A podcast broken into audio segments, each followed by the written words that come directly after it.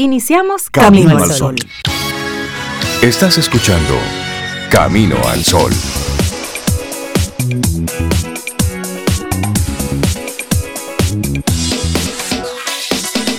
Buenos días, Cintia Ortiz, Sobeida Ramírez y a todos nuestros amigos y amigas Camino al Sol oyentes. Buenos días, sí, es de día. Buenos días, Rey, Cintia. Hola, ¿cómo están ustedes? Laura Sofía también, a nuestros amigos y amigos Caminar Solo oyentes. ¿Cómo están? ¿Cómo amanecen? ¿Cómo se sienten? ¿Qué han hecho? ¿Qué van a hacer? Oh, estamos bien, nos sentimos bien, el día está muy bonito, está un poquito mojado, pero está muy bonito. ¿Qué hemos hecho? Ya desayunamos y tomamos un cafecito y vamos a hacer camino al sol ahora con todo el ánimo. Ah, pero eso fue rápido. Bueno, pues sobre eso, lo que decía Cintia. Todo eso así. Todo lo contrario. ¿Y tú cómo estás? ¿Y tú cómo, cómo te va? Yo estoy bien, bien, tranquila. Aquí esta gripecita como que me quiere recuperar otra vez ella recupera. No la dejes. No te dejes, no ve. Suelta eso. Estoy ¿eh? trancada, déjame decirte, por si acaso, tú ves. Ah, no, pero tranquila. Todo está bien. Siguen siguen ese descanso que lo necesitas muy bien. Son los cambios de clima, son los y cambios ve fluyendo, claro. Ah, sí, cada vez que hay cambio de clima a mí me, me da una gripe. Sí. Pero no, estoy bien, yo de trancada, tú sabes, para para ser preventiva, sí, para... Exacto, para los demás también. Y bueno, y todo lo que está ocurriendo en Camino al Sol desde temprano está conectado con el tema principal de hoy. Es de humanos cuando no sabes qué hacer. Entonces, cuando usted no sabe qué hacer, usted pregunta. Y Sobe arrancó a preguntar ahí. Hay gente que no pregunta y se va de cabeza. No, pregunte. Sí, hay que preguntar, hay que preguntar porque eso no le quita a uno, no le, no lo invalida, no le resta. Realmente ese es el temor de preguntar. De mostrarme más, más vulnerable, con menos conocimiento, cierta debilidad. No, no, no, no. que me van a ver como, como que no sé de lo que. Como, oye, a este preguntando eso, no. ¿Cómo va a ser que estás preguntando? Si no sé, pregunto. Dicen, hay un, hay un cliché siempre, pero que para mí es válido. Dicen, no hay preguntas tontas. Y es cierto. Hay respuestas tontas. No, hay tontos que no preguntan. También. No, y no hay respuestas tontas tampoco. Es lo que, es. Rey. ¿Eh? Bueno, sí, porque aquello de. sí, porque aquello de, de, paciencia, ¿verdad? Eh, eh, eso es una pregunta. Me una sorprende que tú digas que no. es una respuesta tonta, definitivamente. Sí, pero es eso. Es decir, lo que sí hay personas que no preguntan, entonces por eso, bueno, pues pasan por ignorantes. No, usted pregunte o cometen errores que a veces tienen un impacto muy relevante. Sí, porque luego ese, ¿y por qué hiciste así? No, es que yo pensaba. Ah. Sí, y hay, y hay un grupito que no son de mi, tú sabes, como de mi mucho cariño. Sí, cuando, cuando arrancas diciendo que hay un grupito. hay un grupo, ya hay una connotación. Exacto. Oh, lo sabe lo todo. Ah, sí. Ah esos son buenos. Esos saben todo sobre todo. De todo, sí, esos son buenos. Eso, esos no son buenos, no. Pero sí. No son buenos. son hoy queremos, queremos invitarte a eso, Camino al Sol oyente. Si tienes alguna duda, pregunta. A veces rápidamente vamos a Google y ahí tenemos alguna respuesta, pero ojo, cuidado, porque hay mucha gente respondiendo cualquier cosa. Entonces, la respuesta es importante que la tengamos de una fuente validada. Y eso aplica para todo en la vida. Usted quiere saber sobre cómo es el caminadito a pie, hable con un caminante, que es el que le puede dar la respuesta de cómo es el caminadito a pie. Es decir, buscar esa información validada para que luego tú todo lo que vayas a hacer tenga un fundamento sólido, tenga una buena base. Así es que hoy es un buen día para preguntar también reflexionar, reflexionar con, humildad, porque a veces la respuesta que tú le das a las cosas, o Cintia, no necesariamente son las respuestas que yo tengo que darle. Exacto. Pero la experiencia de ustedes me ayuda. Si con humildad yo me abro, tú sabes, como al aprendizaje que me pueden ofrecer otras personas. Y creo que eso es, eso es clave. Cuando somos pequeños somos muy curiosos y con la edad lo vamos perdiendo. Es volver a, eso también, porque aprendemos del otro. Eh, otro puede aprender de nosotros, siempre hay algo que podemos aportar y algo que alguien puede aportarnos. Y además, ese conocimiento que tú mencionas siempre, ese conocimiento transversal, pregunta cómo se hace algo con lo que tú no vas a hacer nada. Pero pregunta. mantén esa curiosidad así en tu ser que siempre te permita eh, asombrarte de algo nuevo, esa capacidad de asombro de, wow, yo no sabía que eso se hacía así. Tú no lo usas para nada, pero, ese conocimiento te permite a ti em, mantener esa capacidad de asombro y, del ser humano eh, intacta, en, ejercicio, que eso es bonito también. Claro, no perdamos esa capacidad de asombro que es, es, importante y eso da vida. Y así arrancamos nuestro programa Camino al Sol. Tenemos una agenda ahí lista para compartirla contigo durante las próximas dos horas. Ten un buen día, un buen despertar. Hola. Esto es Camino al Sol. Camino al Sol. Laboratorio Patria Rivas presenta En Camino al Sol, la reflexión del día.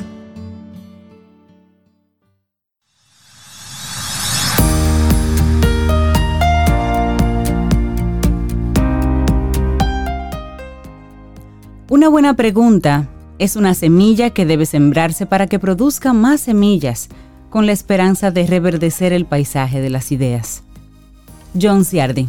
Y ya dijiste la palabra, pregunta. Bueno, pues nuestra reflexión, ¿les parece si la llevamos en esa misma línea? En lugar de preguntarte por qué te pasan las cosas, pregúntate, ¿para qué? y esa pregunta, ¿para qué? Es una que muchas veces no nos hacemos cuando sí sería oportuna hacerla. Cuando en nuestra vida surgen problemas o adversidades que nos impiden avanzar con fluidez, con frecuencia pensamos que es injusto y nos posicionamos en el rol de víctimas. Y en este contexto nos solemos preguntar, ¿por qué a mí? ¿Por qué me suceden esas cosas a mí? En base a esta pregunta que contamina el resto de pensamientos, nos respondemos, yo soy buena persona, no me merezco eso, siempre hago el bien por los demás, es injusto. Pero bueno, con este tipo de pregunta, ¿por qué? Y sus consiguientes respuestas, poco podemos solucionar. De hecho, el único resultado que obtenemos es que nos anclan, oigan bien, en la rumiación nos quedamos ahí rumiando y en un espiral de pensamientos y emociones que terminan por desgastarnos. Claro, quizás es más beneficioso cambiar dicha pregunta y empezar a hacerse otra bien distinta. ¿Para qué me pasa esto? Normalmente los contratiempos vitales suman a nuestro bienestar cuando los tomamos como una oportunidad de aprender, cuando elegimos, decidimos darles ese sentido, Desafortunadamente existen enfermedades, accidentes, juegos de azar negativos que son totalmente incontrolables. Esas son las cartas que nos dan, pero nosotros seguimos teniendo libertad para decidir qué hacemos con ellas. La pregunta es ¿para qué? ¿Para qué me está poniendo este obstáculo la vida? Eh, qué buena pregunta. Bueno, cuando nos preguntamos ¿para qué? pasamos de ser víctimas a ser alumnos. El por qué como ya hemos comentado, no nos hace avanzar ni aprender. Sin embargo, el ¿para qué? nos permite recuperar el control, posicionarnos, recuperar el papel protagonista de nuestras decisiones, reconocer nuestra libertad, por estrecho que sea el margen. Imaginemos una persona que de forma recurrente ha fracasado en el ámbito laboral. Tiene estudios, una gran capacidad cognitiva y recursos que podrían haberle llevado al éxito en esta área vital. Sin embargo, se encuentra en casa y en paro, es decir, sin trabajo desde hace tiempo. La persona podría preguntarse, ¿por qué yo? Yo que tanto he estudiado, que me he esforzado y que soy inteligente. Otros que no lo son tanto trabajan en puestos de importancia. ¿Por qué nadie me llama? Con ese planteamiento lo más probable es que la persona se termine ahogando en una especie de espiral sin salida. La respuesta a esa pregunta no llegará nunca desde esa posición. En una actitud diferente, la misma persona podría empezar a preguntarse, ¿para qué puedo utilizar esta dificultad? ¿Para adquirir estrategias de búsqueda más inteligente? ¿Para seguir formándome? ¿Para pasar más tiempo con mi familia? ¿Para viajar? Póngale usted ahí las, las otras respuestas. De esta forma, nos pondremos a favor de corriente. ¿Dispuestos a qué? A buscar y a aprovechar las oportunidades. Así es, y con este tipo de pregunta, ¿para qué? Impediremos que el timón de nuestras vidas se quede por completo en manos de la inercia y las circunstancias. Además, lo cierto es que muchas de estas adversidades ocurren debido a la conocida profecía autocumplida. Si pensamos que la fortuna no nos ayudará, que hemos sido elegidos para ser los portadores de la mala suerte, lo más probable es que con nuestros actos nos hagamos merecedores de ella. Pero, ¿qué está bajo mi control? Formulando la pregunta de ¿para qué? no nos deshaceremos de la responsabilidad sobre lo que nos ocurre, incluso teniendo en cuenta que existen infinidad de acontecimientos que se escapan a nuestro control. Y así, en cualquier momento tengo la posibilidad de generar un cambio. En nuestro ejemplo, esta persona podría dejar de buscar el trabajo perfecto y empezar por uno que no cumpla del todo sus expectativas. A veces dar el primer paso puede ser lo más difícil, pero es el único que nos lleva hacia la meta. Conocer qué acciones pueden llevarme en un futuro a estar en el lugar que aspiro es fundamental para empezar la transformación. Si hoy existe algo que sí que sí está bajo tu control y que puedes empezar a tomar acción en ese sentido, pues hazlo, identifícalo y hazlo. De lo contrario, la vida, inercia, azar o fortuna es lo que te va a ayudar. No dejemos que sea la inercia, por favor. En lugar de preguntarte por qué te pasan las cosas, pregúntate para qué. Esto fue escrito por Alicia Escaño Hidalgo, psicóloga, y lo compartimos aquí hoy en Camino al Sol. Laboratorio Patria Rivas presentó En Camino al Sol, la reflexión del día.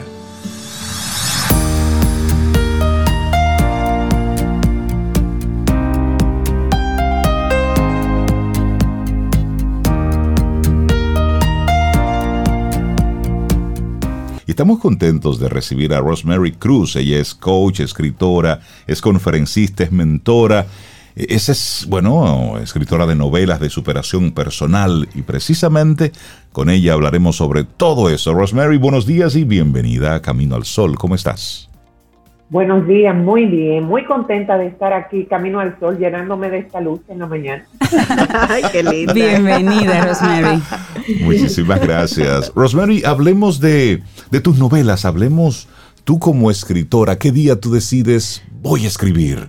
Novelas o algún tipo de contenido, pero que tengan como enfoque la superación personal. Mira, eh, esas son ideas que le coquetean a uno y que van seduciendo. Yo escribo siempre porque para mí es escaparse.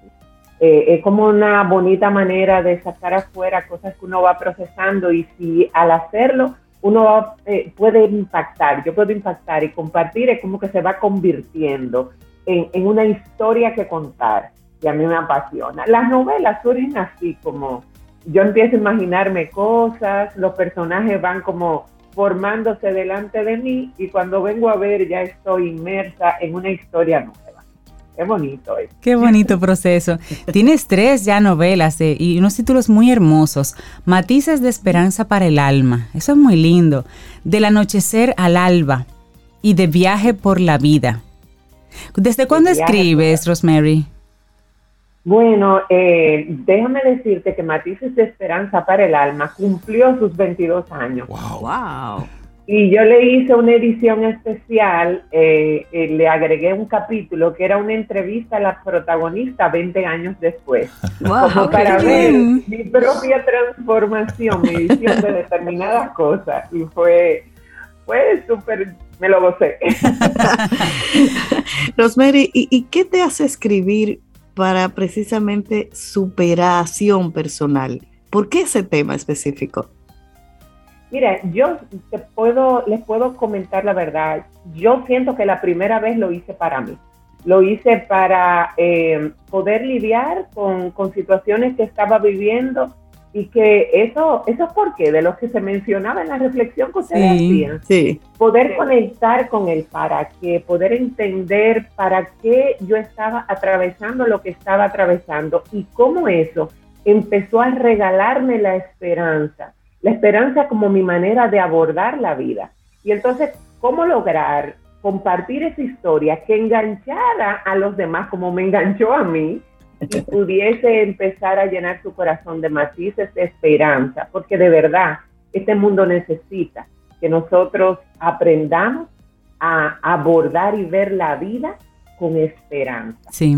Que no es un positivismo irreal, sino esa ilusión de saber que hay un mañana y que hay un ahorita, un más tarde, y que todo pasa. En esta vida todo pasa. Ay, pero Rosemary Camino al Sol oyente. Totalmente. es Camino al Sol oyente. Está muy conectado con, contigo, con tus ideas. Está muy conectada y viene a hacernos una invitación. Hay un, hay un evento, hay una especie de encuentro que queremos que sea la misma Rosemary que nos diga de qué va este, este retiro de autocuidado. Mira, eh, necesitamos un poquito de silencio en medio de tanta bulla. Totalmente. Necesitamos conectarnos y desconectarnos de muchas cosas. La tecnología nos tiene conquistado y qué bueno, mira cómo estamos juntos aquí, pero también de alguna forma a veces nos secuestra y nosotros necesitamos estar presentes en nosotros.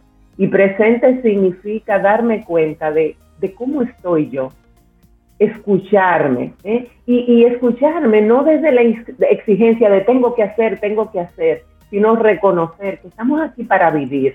¿eh? Y vivir significa disfrutar quién soy, reconocer qué cosas con compasión y amor necesito como encauzar, reparar, honrar mi historia tal como es, recibir el mensaje que me trae mi historia, mis hechos, mi vida. Y eso es lo que nosotros vamos a estar haciendo este fin de semana. Yo amo esa experiencia. Es en Montesacro y yo digo, nada más Montesacro. Nada más Montesacro, ya. eso es verdad. Ay, qué hermosa experiencia. Esto es este fin de semana, Rosemary. Este fin de semana, viernes, sábado y domingo, estaremos ahí. Eh, poniendo lo mejor de nosotros. A mí me acompaña Darly Solís, que también es coach, una profesional y persona lindísima. Y entonces hemos generado un contenido para ir acompañando este camino donde cada cual va a tener su experiencia personal. Es la segunda versión que hacemos y hemos agregado unas cositas. Lorena Oliva de Teatro Alternativo va a tener ah, también su intervención especial. O sea, de verdad. Wow. Yo quiero que llegue el viernes. Entonces, Rosemary, la gente que quiera, que quiera participar, ¿con qué requisitos mínimos debe, debe cumplir para esto? Mira, el requisito indispensable es que tengan la disposición de, de, verdad mirarse, conectarse y estar para ellos mismos. ese es como el primero. Lo segundo es que se hagan una, una prueba de COVID. por, favor, se, les agradecería. Eso es importante. porque hay que cuidar integralmente todo. Y bueno, eh, nos quedan apenas cuatro cupos. Pueden eh, buscar Max Live en Instagram o buscarme a mí en Instagram y en el Linktree. Entran directamente a todo lo que tiene que ver con el South Care y ahí entonces ya hacen el registro formal. Yo les aseguro que si la vida presenta oportunidades, cuando nos decidimos a elegirlas y regalárnoslas, pues nos damos cuenta que, que, valió la vida hacerlo por nosotros. Qué, ¿Cómo te, cómo te encontramos en las redes, Rosemary? Coach Rosemary, con Y al final, Cruz Mejía. Así, todo junto. Coach Rosemary Cruz Mejía. estoy a la orden. No, muy bien. Y realmente, y, tus libros me dan por el título que, que tiene cada uno de tus libros. Es como para leerlos en la mañana. Porque eso de matices de esperanza para el alma, eso, eso da como mañana, lectura de mañana. De la anochecer al alba también, me da un 6 de la mañana de un sábado. Y luego de viaje oh, por la vida me da como una lecturita así como en la madrugada pero en la noche. Me imagino que por ahí fue que la madrugada por la noche. Sí, en la, parte de arriba de la madrugada. Una de la mañana, dos de la mañana. Mira qué bien. Mira, mira qué bien. y preguntarte sobre ellos. ¿Dónde están disponibles, Rosemary, tus libros? Bueno, eh, me contactan directamente, le hago su envío también. Hay algunos que están en puesta y también lo tenemos en la librería Sígueme de la Casa de la Anunciación. Excelente. Eh, el de viaje por la vida es un viaje por los diferentes tramos para las personas que no les gustan como cumplir años, eh, nosotros ahí solamente recordamos que nadie quiere hacerse viejo, pero nadie quiere morir joven. Entonces, es mejor disfrutar cada año. Eso es así.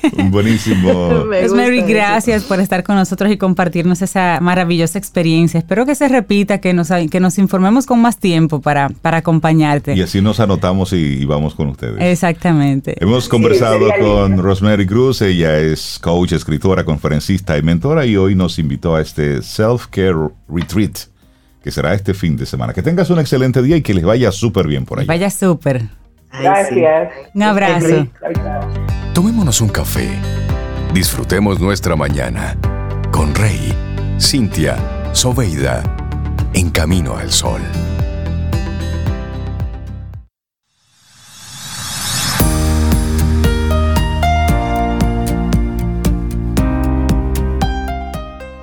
Y ya lo dice Tim Brown, dominar el arte de hacer preguntas es esencial para la creatividad y la innovación.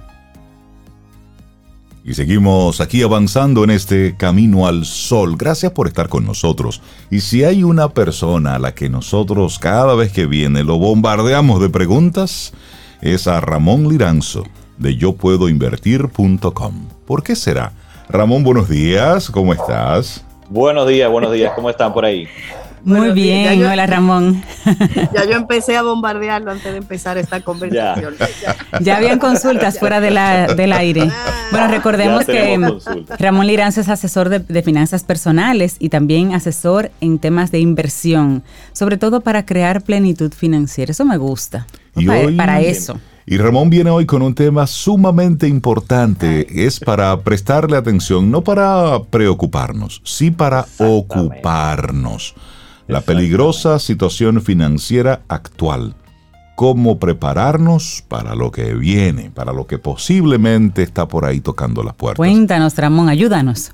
Exactamente, y me encantó esa introducción de Rey, porque así mismo es, señores. O sea, la intención, yo sé que el, que el, tema, el título suena como impactante, como la peligrosa situación, pero es para llamar la atención. Y eso mismo, no es tanto preocuparnos, sino ocuparnos, llamar la atención de lo que está pasando, que quizá nos está pasando desapercibido, vale la redundancia, pero eh, es algo que debemos eh, tener pendiente y comenzar a, ubicarnos y, tener, eh, digamos, nuestras cosas en sitio para comenzar a, prepararnos para ello. ¿Qué está pasando? ¿Qué es lo que yo estoy viendo? Bueno, sucede que eh, prácticamente digamos que sí, hemos salido de la pandemia, eh, todavía tenemos que seguir cuidándonos, señores, todavía tenemos que seguir dándole, seguimiento a, a, los números, a las estadísticas, por si viene otra ola y demás. Pero evidentemente estamos en otra situación. Tenemos tratamiento, sabemos manejar esto, eh, ya, o sea, estamos en otra situación. Sin embargo, hay otro punto, eh, que es el punto económico, que pareciera que ya todo el mundo está trabajando, que volvimos a la normalidad, que estamos en la calle, como que ya pasó todo y está todo de, de vuelta a la normalidad. Y no necesariamente es así en el aspecto económico. Entonces, ¿Cuáles son las dos cosas que se están mezclando que me preocupan? Que el golpe de la pandemia a nivel eh, emocional, digamos, fue tan fuerte para nosotros que tenemos una sensación, una necesidad de, de salir, de disfrutar, de compartir, de la vida es hoy, de mira lo que pasó con la pandemia y de repente en cualquier momento esto se puede, tú entiendes, ir a pique. Y todo, eso, eh, y, todo ese pensamiento, Ramón, y discúlpame que te interrumpa, todo ese pensamiento al final lo terminamos con una expresión total, más que una expresión es una palabra que se convierte en una especie de declaración. Total. Sí, es un asunto como que la, vida es hoy. O sea, tenemos, podernos ir en cualquier, irnos en cualquier momento, entonces tenemos que disfrutar. Y sí, es cierto, hay necesidad, eso fue un golpe de realidad que tuvimos, y sí es importante disfrutar, pero tenemos que tener cautela y ser prudentes, donde sí hay que disfrutar, eh, y, pero esto muchas veces implica un aumento en nuestro gasto discrecional y entonces quizá en este buscar el disfrute, el compartir y demás, no estamos viendo la otra cosa que se puede estar armando en la parte económica para la cual debemos prepararnos. Entonces es una combinación, digamos, un poco delicado. Eh, ¿Qué es lo que está pasando y cuál es el problema de la economía actualmente? Bueno, aunque pareciera que todo está de vuelta a la normalidad, porque tuvimos un choque muy fuerte en el 2020, donde personas perdieron el empleo, donde personas lo, pudieron, lo pusieron en suspensión y no tenían salario regular, por ejemplo, y todo ese tipo de cosas, quizá ya se integraron de nuevo a la, a la vida laboral y dicen, bueno, ya está todo normal, no hay ningún problema. Sin embargo, estamos viendo cómo se está desenvolviendo ese, ese problema que, que, se dio con la pandemia a nivel económico y estamos también viviendo el problema de Rusia-Ucrania. Estamos viviendo una inflación importante, ¿bien? Estamos viéndolo cuando vamos al supermercado, señores. El supermercado está mucho más alto, todos lo estamos duda. sintiendo. Cuando salimos al restaurante, esas cuentecitas vienen de terror. O sea, nos estamos dando cuenta ahí también. Y estamos en disfrute, estamos buscando salir. Estamos también con la gasolina que vimos comentó, y pongo un asterisco ahí para comentar algo más de la gasolina en un momentito. Eh, eh, vemos también escasez de cosas, o sea, no hay vehículos, señores, para comprar. Y el aumento de los vehículos usados ha sido importante. Eh, no hay piezas de vehículos para muchos vehículos, o sea, toma muchísimo tiempo. Hay una cantidad de cosas que están pasando que a veces no nos estamos dando cuenta porque estamos en otra parte de, del disfrute. Sin embargo, los salarios no han aumentado al nivel en que necesitamos para poder hacer frente a la, a la inflación. Entonces se está cocinando algo ahí que es importante tomar en cuenta. La inflación eh, interanual, estamos hablando de al cierre de abril, que son los datos que tenemos del Banco Central, eh, año a año interanual, o sea, de lo que fue abril, este abril 2022 versus el año pasado, abril 2022, es de un 9.64%. Es una inflación importante. Pero hay muchos otros rubros, como estamos viendo, que han, aumentado más todavía que, que esto, ¿no? Y la, y la acumulada de este año a abril anda por un 3.78%. No estoy diciendo que vaya a pasar, pero si a ese ritmo siguiera así, para diciembre de este año estuviera sobre un 11%. Eso es la de este año. Bien. Entonces, son cosas a comenzar a tomar en cuenta. La mm, eh, tasa de interés de política monetaria del Banco Central anda ya por un 5.5%. ¿En qué? A mí con este asunto de los datos económicos me gusta llevarlo a, en qué me afecta a mí. Porque hablar mucho de, eso, de, los datos económicos, o sea, eso está por allá lejos. ¿Cómo es el, impacto a mí? Eh, la tasa de política monetaria es, la, es el costo del dinero, pongámoslo así.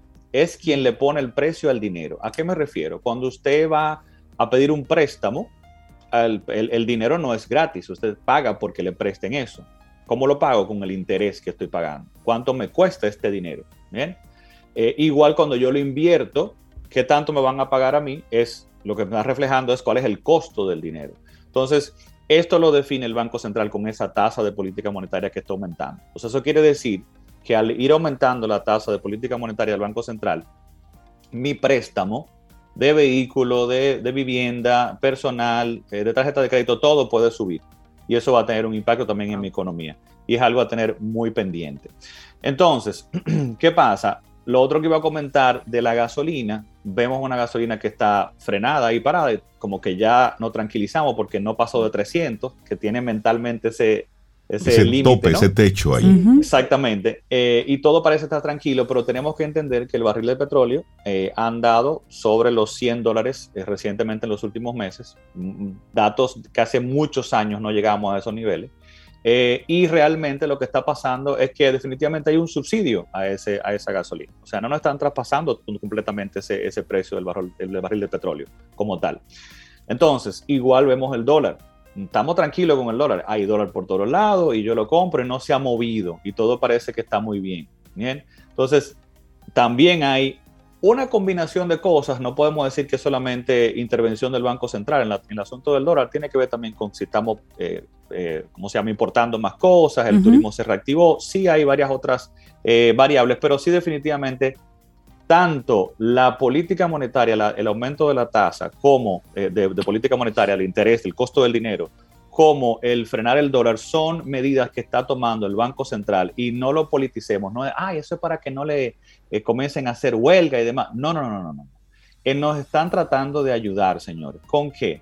De manipular la economía para que suframos lo menos posible con la inflación. Esa inflación hay que atacarla, porque si se va de control más de lo que está ya, puede tener un impacto muy fuerte en la economía. Entonces, el Banco Central está tratando de que suframos lo menos posible a corto y a largo plazo. Y por eso esas dos cosas se están manejando ahí. Sin embargo, nada es gratis y en algún momento las cosas pueden sentirse un poquito peor. No estoy diciendo que vaya a pasar, pero está el riesgo de eso que está ahí. ¿Cuál es ese riesgo? El riesgo de una recesión. Esa palabra a veces da miedo y la gente entiende que el mundo se va a acabar. No, son cosas que pasan normalmente. ¿Qué significa una recesión? Dos periodos económicos. Eh, la economía se mide regularmente en trimestres. Está hablando de dos trimestres consecutivos de no crecimiento o de crecimiento en la economía. Bien, entonces, de nuevo, estamos hablando de términos económicos y vamos a ponerlo en qué eso me afecta a mí, Ramón. ¿Qué tiene eso? ¿Qué, qué pasa con una recesión conmigo? Bueno, ¿qué es lo que pasa? Que puedes, podrías perder tu empleo o podría ser más difícil conseguir un empleo o eh, pueden subirte los préstamos o puede seguir más inflación o de repente si tienes un emprendimiento quizá no vendas tanto como estabas vendiendo ahora porque la economía se contrajo. Esas son las cosas que me pueden impactar directamente. ¿Y cómo me preparo para todo eso, Ramón? Exactamente, para allá vamos. Entonces, antes de eso, tratar de, calmar a las personas. No estoy diciendo que esto vaya a suceder, tenemos que prepararnos, pero eh, el riesgo está ahí. Entonces tenemos que irlo viendo. Y también iba a comentar, eh, muchos de nosotros que estamos sobre los 40, 45, yo tengo 48, Vivimos una tremenda recesión, un impacto muy fuerte con Hipólitos en el, en el 2003. estábamos en nuestros 20, eh, estábamos quizás recién casados, por ejemplo. Yo estaba recién casado, bueno, meses tenía de casado cuando arrancó todo. fue bien divertido. nos reímos ahora. Sí, pero nosotros, nosotros también. Sí, se nos estremeció la vida en esa época. Sí, entonces eh, lo sobrellevamos, señores. O sea, eh, podemos eh, sobrellevar este tipo de cosas, pero no son divertidas. Entonces, la idea y mi interés es que nos preparemos para esto y son los consejos que vienen a continuación. Todas las personas que están en sus 30 ahora no han vivido una recesión. Hemos tenido una economía bastante estable en los últimos 15, 20 años. Entonces, Cierto. no han vivido, no vivieron lo que fue Hipólito, por ejemplo. Entonces, de nuevo, no estoy diciendo que vaya a pasar a ese nivel, pero es un riesgo del cual prepararnos. Entonces, ¿cómo nos vamos a preparar? ¿Qué es lo que tenemos que hacer? Bueno, primero, disfrute, sí, pero con prudencia y sabiendo que tenemos que prepararnos para esto otro que está acá. La vida hay que vivirla, hay que disfrutar, pero hay que ser un poco prudentes en este momento. Entonces, los cinco puntos que voy a traer para eh, eh, prepararnos para esto eh, son los siguientes. Número uno, nuestro fondo de emergencia. Revisar que tenga mi fondo de emergencia adecuado para mis gastos. Estamos hablando de cuatro a seis meses de gastos básicos, es lo mínimo que se recomienda, que yo debo tener separado en cuentas de ahorro o certificado de corto plazo para poder enfrentar cualquier eventualidad. Punto número dos, revisar mis compromisos de préstamos. ¿Cuáles son los préstamos que tengo actualmente y cuáles son sus condiciones? ¿Cuáles podrían variarme? ¿Cuáles no tienen tasa fija? y de repente podrían incrementar en los próximos meses si sigue aumentando la tasa de política monetaria. Eso es muy importante. Para mí, de las cosas más importantes, la revisión, y estaba hablando con, con Sobe antes de, iniciar, de los préstamos hipotecarios. El préstamo hipotecario es algo muy delicado en el sentido de que es una de las cosas que puede arruinar completamente tus finanzas, porque es muy común y lo vivimos en la época de Hipólito, de gente que perdió apartamentos porque la tasa le aumentó tanto que no podían pagar la cuota, tuvo que salir rápidamente del apartamento y llegó a perder incluso hasta parte del inicial que colocó. Entonces eso puede tener un setback, un, hacia atrás muy fuerte en tus finanzas. Entonces, muy pendiente a los préstamos hipotecarios, cuáles son sus condiciones. Preferiblemente que tengan tasa fija a un tiempo prudente que yo pueda aguantar y no me varíen las condiciones. Y revisar todas esas cláusulas en detalle, ¿bien? tener cuidado con ese préstamo hipotecario de que sea una cuota que yo pueda pagar, porque mis otros gastos discrecionales y básicos en medio de la inflación puede seguir aumentando. Y si siguen aumentando, entonces puede quedar menos espacio para poder seguir honrando ese préstamo. Y entonces me voy a ver en problemas. Entonces, mucho cuidado con los préstamos. No es, eh, no es, no digamos que no es momento, pero es momento de ser prudentes al tomar nuevos préstamos en este momento. Bien, saber que de verdad podemos ahorrar el compromiso y cuáles son sus condiciones, preferiblemente que sean de tasa fija. Número tres, controlar eh, mi gasto, hacerme consciente de cuál es el impacto que está teniendo la inflación en este momento en mi presupuesto. Y de nuevo, cuidar ese gasto discrecional. De nuevo, hay que disfrutar y demás, pero si usted está viendo que está gastando mucho en restaurantes, cómprese un vinito, invite a los amigos a la casa, hágase una pastita ahí, bien bonita, no sé, o sea, hay cocina que se disfruta muchísimo. Ayúdese, claro. se disfruta mucho eh, cocinar, digamos, en, grupo, ¿no? Y, ese tipo de cosas y compartir. Número cuatro, invertir. Dentro de este tipo de situaciones y la inflación, eh, una de las cosas que más ayuda a mantener el valor de, de mi dinero, pues es invertir. Entonces, claro, yo tengo que aprender a dividir correctamente mi dinero, donde yo tengo que tener este dinero de corto plazo para eventualidades y entonces lo de largo plazo comienzo a invertirlo.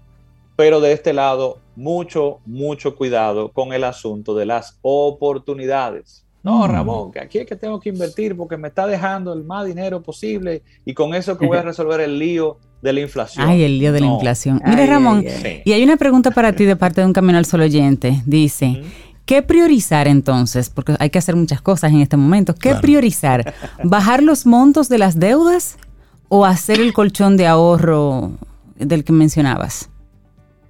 Bueno, esto va a depender. Porque a veces el dinero no da para las dos cosas. Claro. Eh, todo va a depender de tu situación y de las condiciones de esas deudas. Bien, porque si, ¿qué te digo? Va a depender de la tasa de interés de la deuda, de las condiciones, si es fija o no, eh, de cómo estés en tus finanzas con ese préstamo, si te estás pudiendo honrarlo sin problema. Hay muchas cosas que ver eh, dentro de, esa situación. No puedo dar una respuesta directa única, pero yo trataría, me iría siempre a pensar primero en cubrir mi eh, soporte, mi, fondo de emergencia. y luego que tenga ese fondo de emergencia y haya cuidado ese riesgo de ese lado, entonces empiezo a dirigir las cosas a la parte del préstamo. Y en esa misma línea, Ramón, ¿en qué invertir? Porque cuando vemos este escenario, eh, se hace cuesta arriba tomar una decisión de en qué puedo invertir bajo este, bajo este esquema que nos planteas. Todo va a ir alineado a los objetivos. El objetivo es lo que me dice en qué voy a invertir. Bien. Entonces, si yo tengo compromisos próximos de, eh, no sé, Sobe me hablaba, por ejemplo, del inicial de un apartamento, por ejemplo, y yo definitivamente es un objetivo que tengo y pienso hacerlo en los próximos meses. Bueno, pues el objetivo me dice dónde debo colocar el dinero. Ese dinero, si es para ese objetivo del apartamento, debe estar en dólares, debe estar en productos que me garanticen que al momento en que yo voy a utilizar el dinero para el inicial, para esa fecha, el dinero esté ahí. Entonces hablamos de bonos, ese tipo de cosas. Si es para creación de patrimonio a largo plazo, entonces ya podrían ser otras cosas. O sea que el objetivo es lo que me va a decir. Pero yo priorizara primero los objetivos de eh, tener este fondo de emergencia y dinero para compromisos próximos donde sí o sí tengo que pagarlo. El colegio de los niños, que lo tengo que pagar, no sé, en tal fecha. Por Eso viene ahí ya. Que vienen por ahí. Quiero ir ahorrándolo y quiero protegerlo de la inflación por si me aumenta no sé. Ok, entonces ese objetivo va en productos de corto plazo que me garanticen que el dinero va a estar ahí. No estoy buscando tasa, no estoy buscando mucho, mucha rentabilidad, ¿bien? Sino mi prioridad en este caso es que cuando lo vaya a utilizar, esté ahí. Bien. Totalmente. Y yo, te puedo hacer una, pregunta, Rey, así como directa a Ramón. Claro un, caso que yo sé que lo está viviendo eh, mucha gente. Tienes un apartamento, ya pagaste el inicial, todavía no lo han entregado y por ahí viene el uno buscar el préstamo. en, e, en, un contexto así, ¿cuáles serían tus sugerencias? Si uno no va, si lo va a vivir, si lo usa como, como una inversión, todavía tú no sabes el monto del préstamo. Y ni las condiciones como ni las condiciones, exactamente. Que ese, ese, es el detalle. Incertidumbre se llama eso. Completamente. Tengo muchas personas que están en eso y los apartamentos le han subido 20 y 30 y hasta llegado a 40% antes de entrega. Eso está pasando. O sea que el préstamo va a aumentar. Ahí lo que toca es evaluar mi situación. Y si de repente yo veo que ese aumento de lo que voy a tener que tomar prestado cuando hago el ejercicio, la cuota me es muy alta, y digo, no voy a poder, siéntese con, su banco, siéntese con un asesor financiero y analice su situación de si definitivamente debe asumir ese compromiso o no, o puede negociar con la constructora y salir de él ahora antes de que lo entreguen. Y probablemente hay ciertos contratos que hasta le permiten que usted saque completamente su inicial y quizás hasta se lo pueda vender a otra persona ese, ese espacio y hasta saque un dinerito. Dependiendo del contrato, va a variar mucho de la constructora, pero podría sacar un dinerito y aguantarse. Pero tratemos de no asumir un compromiso más allá de lo que yo realmente voy a poder asumir y honrar a futuro cuando ya vaya a tomar ese, ese préstamo. Eso es lo más importante. La peligrosa situación financiera actual, ¿cómo prepararnos? Ramón Liranzo, hoy te hicimos pocas preguntas, te prestamos muchísima atención, porque tenías, tenías ahí un contenido que no queríamos que ninguno de nuestros amigos Camino al Sol oyentes se perdiera y nosotros tampoco. Ramón, la gente que quiera conectar contigo y yo puedo invertir. Claro que sí, está la página yo puedo invertir.com y en redes sociales, Instagram, Facebook y YouTube como yo puedo invertir. Ahí estamos a la hora. Buenísimo, Ramón Liranzo, gracias por tu tema. Para preocuparnos, no, para que nos ocupemos. Claro, sentarnos ahí, lápiz, papel y calculadora.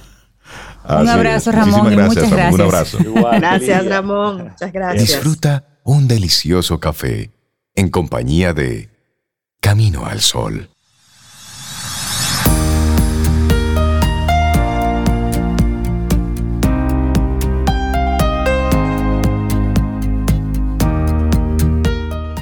Y te recordamos que el tema central de nuestro programa en el día de hoy es que cuando no sepas qué hacer, pregunta. Es natural hacer preguntas. Pregunta. Y la siguiente frase es de Lucy Svindle y dice, nunca dejemos de hacer preguntas. Las preguntas nos dan un puerto para recordar dónde vivimos mentalmente. Seguimos avanzando en este camino al sol y hoy yo estoy muy contento por el invitado con el que vamos a tener el privilegio de conversar. Sobe, te voy a ir dando algunas pinceladitas. Ay, me encanta, dale. Ganador de Grammy Latino. Director, fundador, arreglista, compositor y productor de Alfareros. Ah, Alfarero. Un grupo que tiene una cantidad de gente que, ha seguido toda esa trayectoria por la calidad musical, pero sobre todo por, por, por el tema, por cómo conecta, es un ministerio. Su nombre, Milton José Encarnación Cabrera Castillo, de la Romana. Nació un 6 de octubre de principios de los 70. Todos lo conocemos. ¿eh? Todos lo conocemos como Junior Cabrera y últimamente como el hombre de las 10 preguntas. Junior, buenos días y bienvenido a Camino al Sol. Para mí un honor compartir con ustedes. Eh, realmente un espacio eh, muy chulo y ustedes son gente geniales. el honor es nuestro, Junior, de verdad. Muchísimas gracias, Junior, por aceptar la, invitación a Camino al Sol. Para que hablemos un poco de, tu carrera como productor. ¿Cómo, ¿Cómo te conviertes en un productor musical y tener ese contacto con grandes artistas, ponerte de frente a un artista de renombre nacional e internacional y decirle lo que usted tiene que hacer es, y póngase aquí y toque más fino aquí y dele por ahí. ¿Cómo te conviertes en productor? Yo eh, desde los nueve años tengo, me enamoré de la, música. Y cuando terminó el colegio en, la romana en el 90, eh, mi sueño era estudiar música en Berkeley. Eh, no en Juilliard, sino en Berkeley, porque Juilliard era más clásico, ¿verdad? Yo quería estar en el estudio, producir una nota que, decía lo que yo quería hacer, era que mientras mis compañeros de bachillerato llegaban al colegio a hablar de sus andanzas en las calles de la Romana, yo eh, ya estaba produciendo los jingles de las emisoras de mi pueblo con 15 y 16 años con, grabadoritas ah, de cuatro canales. Estaba en eso. Tú estabas diciendo para dónde iba. Exactamente. Entonces cuando termino el colegio me aceptan en Berkeley, me dan media beca y me voy. Entonces estudié producción musical, regreso a República Dominicana en el 94, principios del 94 y con sacrificio y esfuerzo de mi familia, de mi madre sobre todo, monto un estudio de grabación en un apartamento en Gascue. Pero ¿qué pasa? Eh, el tema de la producción musical, eh, si tú no eres conocido, nadie te contrata. O sea, tú tienes que hacer acuerdos con publicitarias, con cosas, pero el tema de, fulano, hazme un arreglo, que era lo que yo quería hacer, producir discos. Si tú no tienes un tema exitoso o conocido, y me tomó años darme a conocer. ¿Cómo lo hice? Yo me asocié con algunos compositores de la Sociedad de Autores Dominicanos y le hice demos. Demos en la maqueta de su composición para presentarse a, los artistas donde yo ofrecía un, simulacro de arreglo y eh, si las personas escogían la canción, pues ahí yo... Entraba ahí. Entraba como arreglista. Muy bien. Hice como 4000 demos. Wow. Literalmente como 4000 demos. Y casi siempre era no, no nos gusta la canción, pero no nos gusta el arreglo. Incluso llegaron a usar ideas de esos arreglos sin darme los créditos. Oh, Entonces, hasta que el toro, Gerardo Díaz, me, me contrata o me pide un arreglo para un proyecto que se llamaba Ultrabanda. Entonces hago ese arreglo, de ahí me contrata él para los Toros Band, donde hago cuatro temas, incluyendo una composición que se llama Aquí si hay hombres, que en Colombia fue un fenómeno eh, musical, un medley de Javier Solís con orquesta sinfónica y todo eso. Y de ahí me contrata Eddie Herrera y le hago demasiado niña a Eddie Herrera. de Eddie Herrera me contrata Sergio Vargas y le hago Evala Perdida a Sergio Vargas. eso, composición. Eso sí se bailó. De ahí me contrata eh, eh, Fernando Villalona, donde le hago el álbum completo y ahí le, escribo una canción que se llama Te Amo Solo, que es arreglo y composición de un servidor. Y de por ahí María Cebada, Wilfrido Vargas, Kaki Vargas, Jessica Cristina, Puerto Rican Power, mucha gente bueno, me llama, me llama la atención que, por ejemplo, con Alfareros, que es un grupo más o menos cristiano, ¿no? Las músicas son así de, de alabanza. Eh, ¿cómo, ¿cómo, llegas a este mundo de, de, lo comercial? ¿Cómo garantizas que esos arreglos lleven unas letras, como tú decías en una entrevista, que no sean tóxicas? Sí, muy buena pregunta. Como le decía, eh, de niño yo me enamoré de la música y me enamoré de Dios también. Mi abuela me lleva a la parroquia San Pablo de la Romana y ahí encuentro yo a, Fermín, que es como mi hermano mayor, Fermín el, morenito gordito de, alfareros. Y yo llevé siempre una, vida de fe tranquila. O sea, yo nunca... Eh, recuerdo que una vez hicimos una entrevista en, Los Ángeles para una estación de radio y, el, presentador quería que nosotros diéramos testimonio fuerte de droga, de asesinato, pero ninguno de nosotros teníamos esa vida. Ya, ya le dije lo que yo hacía en el colegio. Entonces, eh, el, amor a Dios y el amor de la música siempre fue eh, como, como ese, ese camino doble, ¿verdad? De, de, mi vida. Cuando yo regreso de, la, de Berkeley, fundo junto con mis hermanos el, Ministerio Alfareros y, de ahí comenzamos a hacer eh, música, ¿verdad? Sin ningún tipo de intención, sin ningún tipo de, de, pretensiones de viajar, eh, de ganarnos un Grammy, nada de eso. Y, el Ministerio eh, hizo el primer disco y se convirtió o sea, en, una bola de, nieve que fue creciendo. Ocurrió lo que tenía que ocurrir sin proponérselo, pero simplemente fue pasando. Exactamente, entonces cuando uso la palabra tóxica, ¿verdad? Yo en, hice muchas campañas de, de Brugal desde el 90. No sé si puedo mencionar. Sí, no, ya, ya. Perdón. Eh, eh, junto a, mi padre musical, Víctor Víctor, que en paz descanse, hice muchas campañas publicitarias y, recuerdo que llegó un momento en mi vida que dije, no más. Ok, de, este, este tipo de contenido. Sí, en el 2009 yo dije, yo no voy a bregar más ni con canciones tóxicas, ni, con, ni con cosas de alcohol, porque no me siento, o sea, yo entiendo que debe, ser un solo testimonio, ¿verdad? Claro, un compromiso personal y algo de coherencia. coherencia Exactamente, entonces en ese momento puse un stop Incluso dejé de trabajar con orquestas.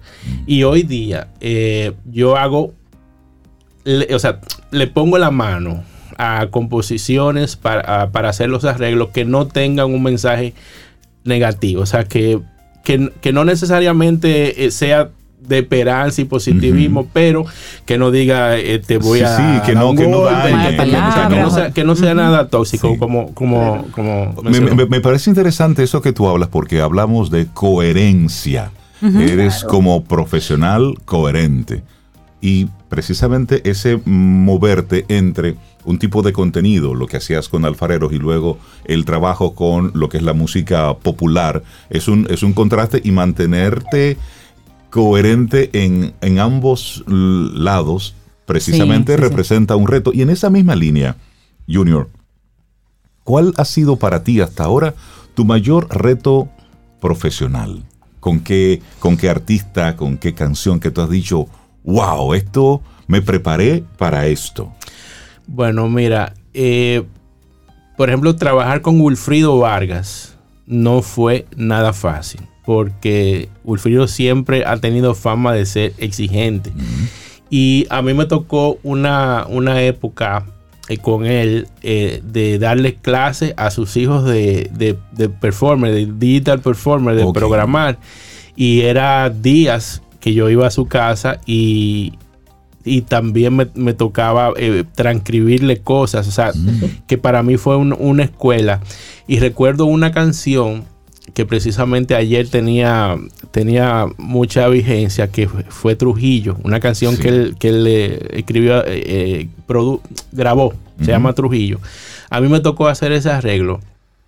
Y cuando tú eh, eres arreglista de lápiz, o sea, que tú trabajas con el score y pasas a ser arreglista de, de computadora, o sea, eh, que programas ese arreglo que tú haces a lápiz, eh, te, te- te exige, ¿verdad? El, el- el- el tenerle al cliente la facilidad de poder escuchar lo que tú arreglaste y programaste. Entonces, tú me contratas para hacer un arreglo y yo te hago una maqueta, un demo de más o menos cómo suena. Y esa maqueta tiene una revisión, por ejemplo. Tú me dices, bueno, está muy lenta, está muy Exacto. rápido, los mambos no me gustan. Un ajustito aquí. Ponle violines, o sea, corta el coro. Y eso es una revisión y pasa a la segunda, ya con esa revisión. Entonces tú dices, eh, ¿cómo está la segunda? Bueno, eh, córtale el final, ya tercera revisión. Con Wilfrido me tocó hacer 27 revisiones de ese Wow. tema. Y tú, y tú dices, pero él, él, él es muy exigente, sí. Pero a mí, a mí me sirvió muchísimo Sí. porque yo me perfeccioné como músico y siento Claro. que, que esa, esa, fue, esa fue una escuela, una, una escuela para mí, eh, de él como productor y, y- y de la gran experiencia que él, que él tiene. Óyeme, que me, me parece interesante escucharte hablar de ese aprendizaje en base al reto, a llevarte un poquitito más al límite. Entonces, ¿Y cómo de ahí, lo ves? de ahí te llevo a las 10 preguntas. Estás Ah. desarrollando a través de, de la plataforma YouTube un programa de preguntas con, y hablas con artistas.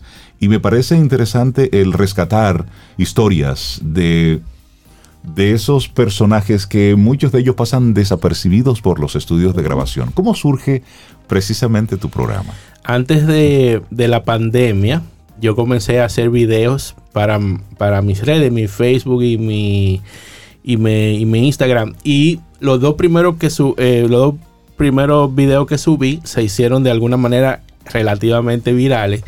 Y uno fue las 10 mejores orquestas de merengue de todos los tiempos. Esa era la palabrita Ay, ay, difícil, ¿verdad? Wow, Porque es ya- Todos los difícil. tiempos. ¿Te gusta meterte en líos a ti? pero ya tú sabes. Y después hice algo que era como las 13 cosas que aprendemos del arca de Noé. Eso también, hasta a mí me lo enviaban en los grupos. O sea, A ti a me mí mandaron. y ahí mis Sí, familiares, gracias, ya lo recibí. mis familiares me decían, pero mira lo que me mandaste. En ese momento tú sabes que te ha convertido en, en viral. En viral. Eh, subí esos videos a YouTube. Eh, y yo llegaba al estudio de grabación y decía, señores, den gracias a Dios porque ustedes tienen eh, pierna, ustedes o sea, lo Sí, que sí. se me ocurriera Claro. y, y comencé a tener mucha receptividad de mis amigos. Entonces subí los videos a YouTube, no tenía nada de view porque era un canal que yo no le daba ningún tipo de seguimiento. Y ya en la pandemia yo dije, bueno, déjame hacer entrevistas a mis amigos de la, de la industria, pero yo voy a preguntar lo que yo quiero saber.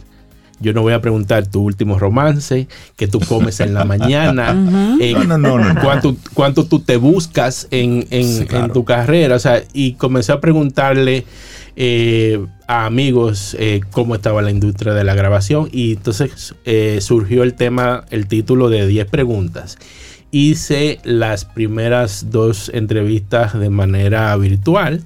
Y luego comencé a entrevistar en la sala de mi casa de noche, cuando los vecinos me daban el chance. No se, no se rían, no se rían. Sí, sí. Sabes que tenemos, yo tengo bueno, iba a decir pero eh, al, al vecino de arriba de mi casa le gusta mucho la música. Ok. Y la doña de al lado, la señora de al La lado, conversación. Tiene, tiene un perrito que por todo ladra. ya, Una ya. subida cualquiera. Exactamente. Ah, ok. No, no, no, falso. Yo amo los perritos, ¿verdad? Pero en la, en la casa no. En la grabación no es bien. No tenemos, pero si tú no lo puedes controlar, el Claro. tema es un, es un problema para la producción.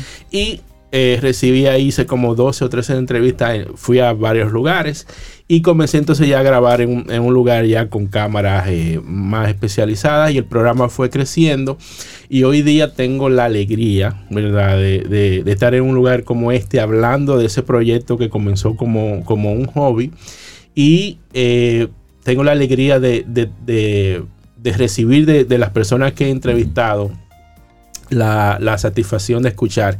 Esta es la mejor entrevista que me han hecho. Esa es la Pochi, mejor. eh, eh, eh, Peñasuazo, el mismo Vladimir Hotel de Ilegales lo, lo acaba de decir en un medio hace un par de días. Y para mí, una persona que no es locutor, Claro. que es gago, que, que- No, que- pero- que tiene su, su deficiencia eh, escénica, porque yo soy muy, muy temeroso, o sea, soy, soy muy Tímido. Muy tímido, eh, esa es la palabra, pero no un tímido a conveniencia, sino un tímido de verdad. Entonces, eh, así cuando me, me toca eh, esperar la presentación en la tarima para tocar ese mismo nervio, me da a mí cuando voy a iniciar la Y entrevista. eso es bueno.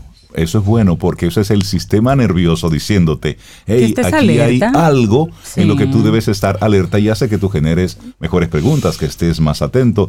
Eso es bueno mantenerlo siempre ahí. Mira, Pero- Junior, y entonces esas 10 preguntas, ¿en qué tú te enfocas más o menos? ¿Qué tú crees que, cuál tú crees que es la clave para que esas entrevistas sean, sean tan especiales? La clave es el libreto. Porque lo que yo le pregunto a la persona, yo me lo sé, todo. Yo no, o sea, hay, hay tres tipos de, de, de entrevistas para mí, ¿verdad? En mi, en mi pequeño mundo. La que tú te sabes, la que te sabes a media y la que no te sabes nada de lo que tú vas a preguntar. Y ahí tú comienzas a improvisar porque Exacto. conociste al invitado Ahí. en ese mismo momento, ¿tú entiendes? O te lo impusieron o una, o una agencia de, Sí, que es lo que pasa cuando tú Claro. trabajas como comunicador en un medio. Exacto, sí. Entonces, cuando yo le pregunto a Ramón Orlando, Ramón, el tema de volveré, ¿es cierto que tú lo hiciste en una servilleta el arreglo? Yo me sé la respuesta, Ajá. pero él dice, no, yo no lo hice en una servilleta, yo lo hice en un, pa- en un score, pero me lo estaban, eh, me estaban sonando la canción por el, por el teléfono y fui escribiendo. Sí, pero tú tienes entonces una...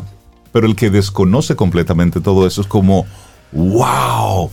Hablemos de cómo se hace un merengue. Me parece que es una, una clase magistral y que mu- ilustra muy bien de cómo el merenguero sí es músico. Y lo digo a propósito de, de tú ver a un, a un conguero y a un tamborero leyendo. Y a un guirero Sí. entendiendo eh, por dónde va todo esto. Y cómo, cómo surgió la creación de ese material. Mira, eh, si tú le preguntas a un productor como Manuel Tejada, como Juan Valdés, como Saludos a don Manuel, que siempre conecta con nosotros aquí en Camino al Sol. Sí, eh, Manuel, no Don Manuel Jr. si tú le preguntas a ellos, ellos, ellos te van a decir, bueno, es que nosotros hemos hecho esto toda, la, Toda la vida. vida. O sea, eh, en mi caso, ¿verdad?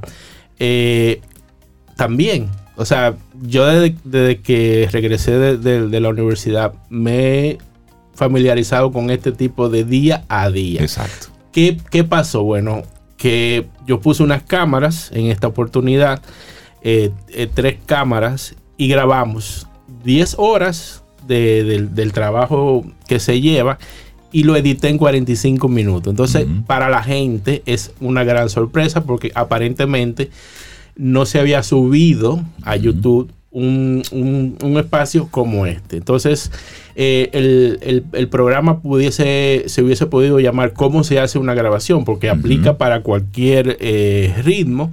En este caso fue un, un merengue y también tiene la particularidad que es como se grababa antes. Ustedes saben que luego de la computadora y, y de los programas de, de- de Ujú. software de, de música, tú haces tu maqueta y simulas todos los instrumentos y vas haciendo como un menos uno y quita, un, quita la tambora simulada y grabas la de verdad. Exacto. Quita las congas simuladas y graba La de verdad. la de verdad. Quita el checker porque los programas no tienen guira, sino eh, un, un checker de eso de batería que tiene un hi-hat y tú grabas la guira de verdad. Entonces tú vas sustituyendo y ya tienes la, la grabación. Antes no había eso. Antes los músicos se reunían. Johnny Ventura se reunía con todo el grupo a un canal mono y si querían bajar la trompeta le decían, fulano, échate para atrás. Y así era que se bajaba lo- los niveles de instrumento. Entonces fueron surgiendo lo- lo- los canales y, y comenzaron a hacerse, eh, por ejemplo, la base de merengue primero, los metales después, coros y voz final. De la, de la, del merengue que yo me enamoré fue de ese, de ese que se grababa en sesión.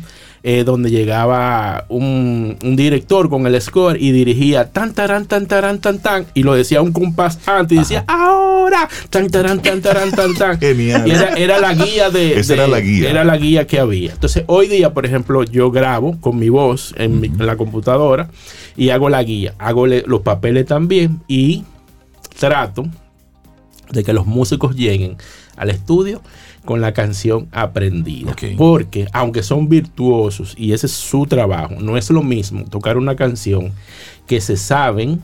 Fíjate cómo suenan las canciones en vivo, que a veces suenan, suenan mucho mejor. ¿Por qué? Porque la persona tiene seis meses, un año Tocándola una y tocándosela otra vez, Y ya se la sabe. Entonces a veces el músico llega al estudio y, co- y, y- y confiados en su virtuosidad, a veces tocan con miedo porque le, porque le quede bien. Entonces yo trato de que las producciones que hago, el músico llegue con, con eso aprendido. Y cómo se hace un merengue es el, el- el- compendio visual y auditivo de ese proceso. Traté de ponerlo absolutamente todo, pero el, tema de hacer el arreglo también se hubiese tomado seis horas delante de, la computadora y traté, de resumirlo lo más que pude. Pero es maravillosa tu propuesta, Junior. ¿Qué, tú persigues con este programa ahora de 10? Porque ya esas 10 preguntas la gente las sigue, ya espera una más y, y una, y una entrevista más. ¿Qué tú persigues con eso? Visibilizar esos artistas, volverlos a colocar en un sitial, porque realmente hay mucho ruido hoy en día. Y, y el merenguero dominicano está quedando un poquito rezagado. Desconocido, digamos. Eh, mi finalidad principal es que quien conozca ese contenido se enamore.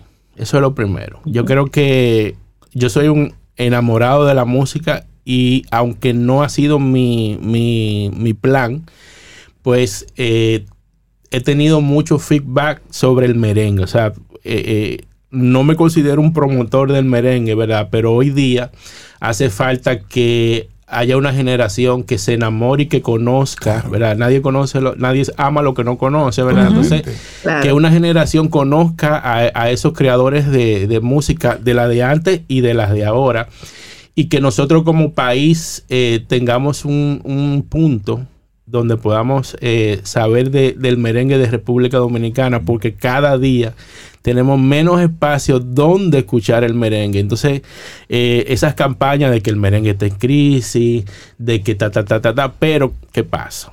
Eh, en una fiesta contratan a los urbanos de moda, no se rían. Contratan a los hermanos a los hermanos de moda, Ah. a los urbanos de moda, perdón, y comienza ta, ta, ta, ta, ta, la hora loca y Sí, toda la cosa. se fueron los urbanos. Y ahora merengue. Ya. La noche, la fiesta, la boda termina con merengue. Es que es imposible tú escuchar un merengue Y no moverte. moverte. Eso es verdad. Junior Cabrera, para nosotros un lujo, un privilegio conversar contigo. ¿Cuántas preguntas te hemos hecho? Seis. Faltan dos. Cuatro Toma. faltan para las diez. Se quedan muchas, se quedan muchas y felicitarte por esa iniciativa, por tener esa conversación con tus amigos y gracias por acercarnos a tus amigos y darle una mirada totalmente diferente. Eso es por un lado. Y por otro lado, gracias por regalarnos el, el valor de la coherencia que tanta falta nos hace como pueblo. Gracias, gracias por regalárnoslo en, tus palabras. Así es que Camino al Sol es tuyo.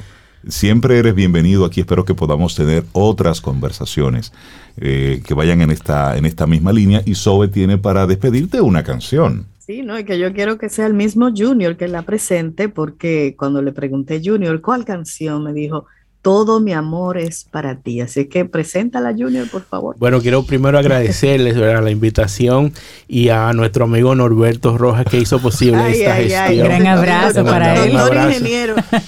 Así que gracias de verdad por, por recibirme. Esto ha sido un momento muy especial para mí. Todo mi amor es para ti una de las canciones más especiales que el Señor ha puesto en mi corazón.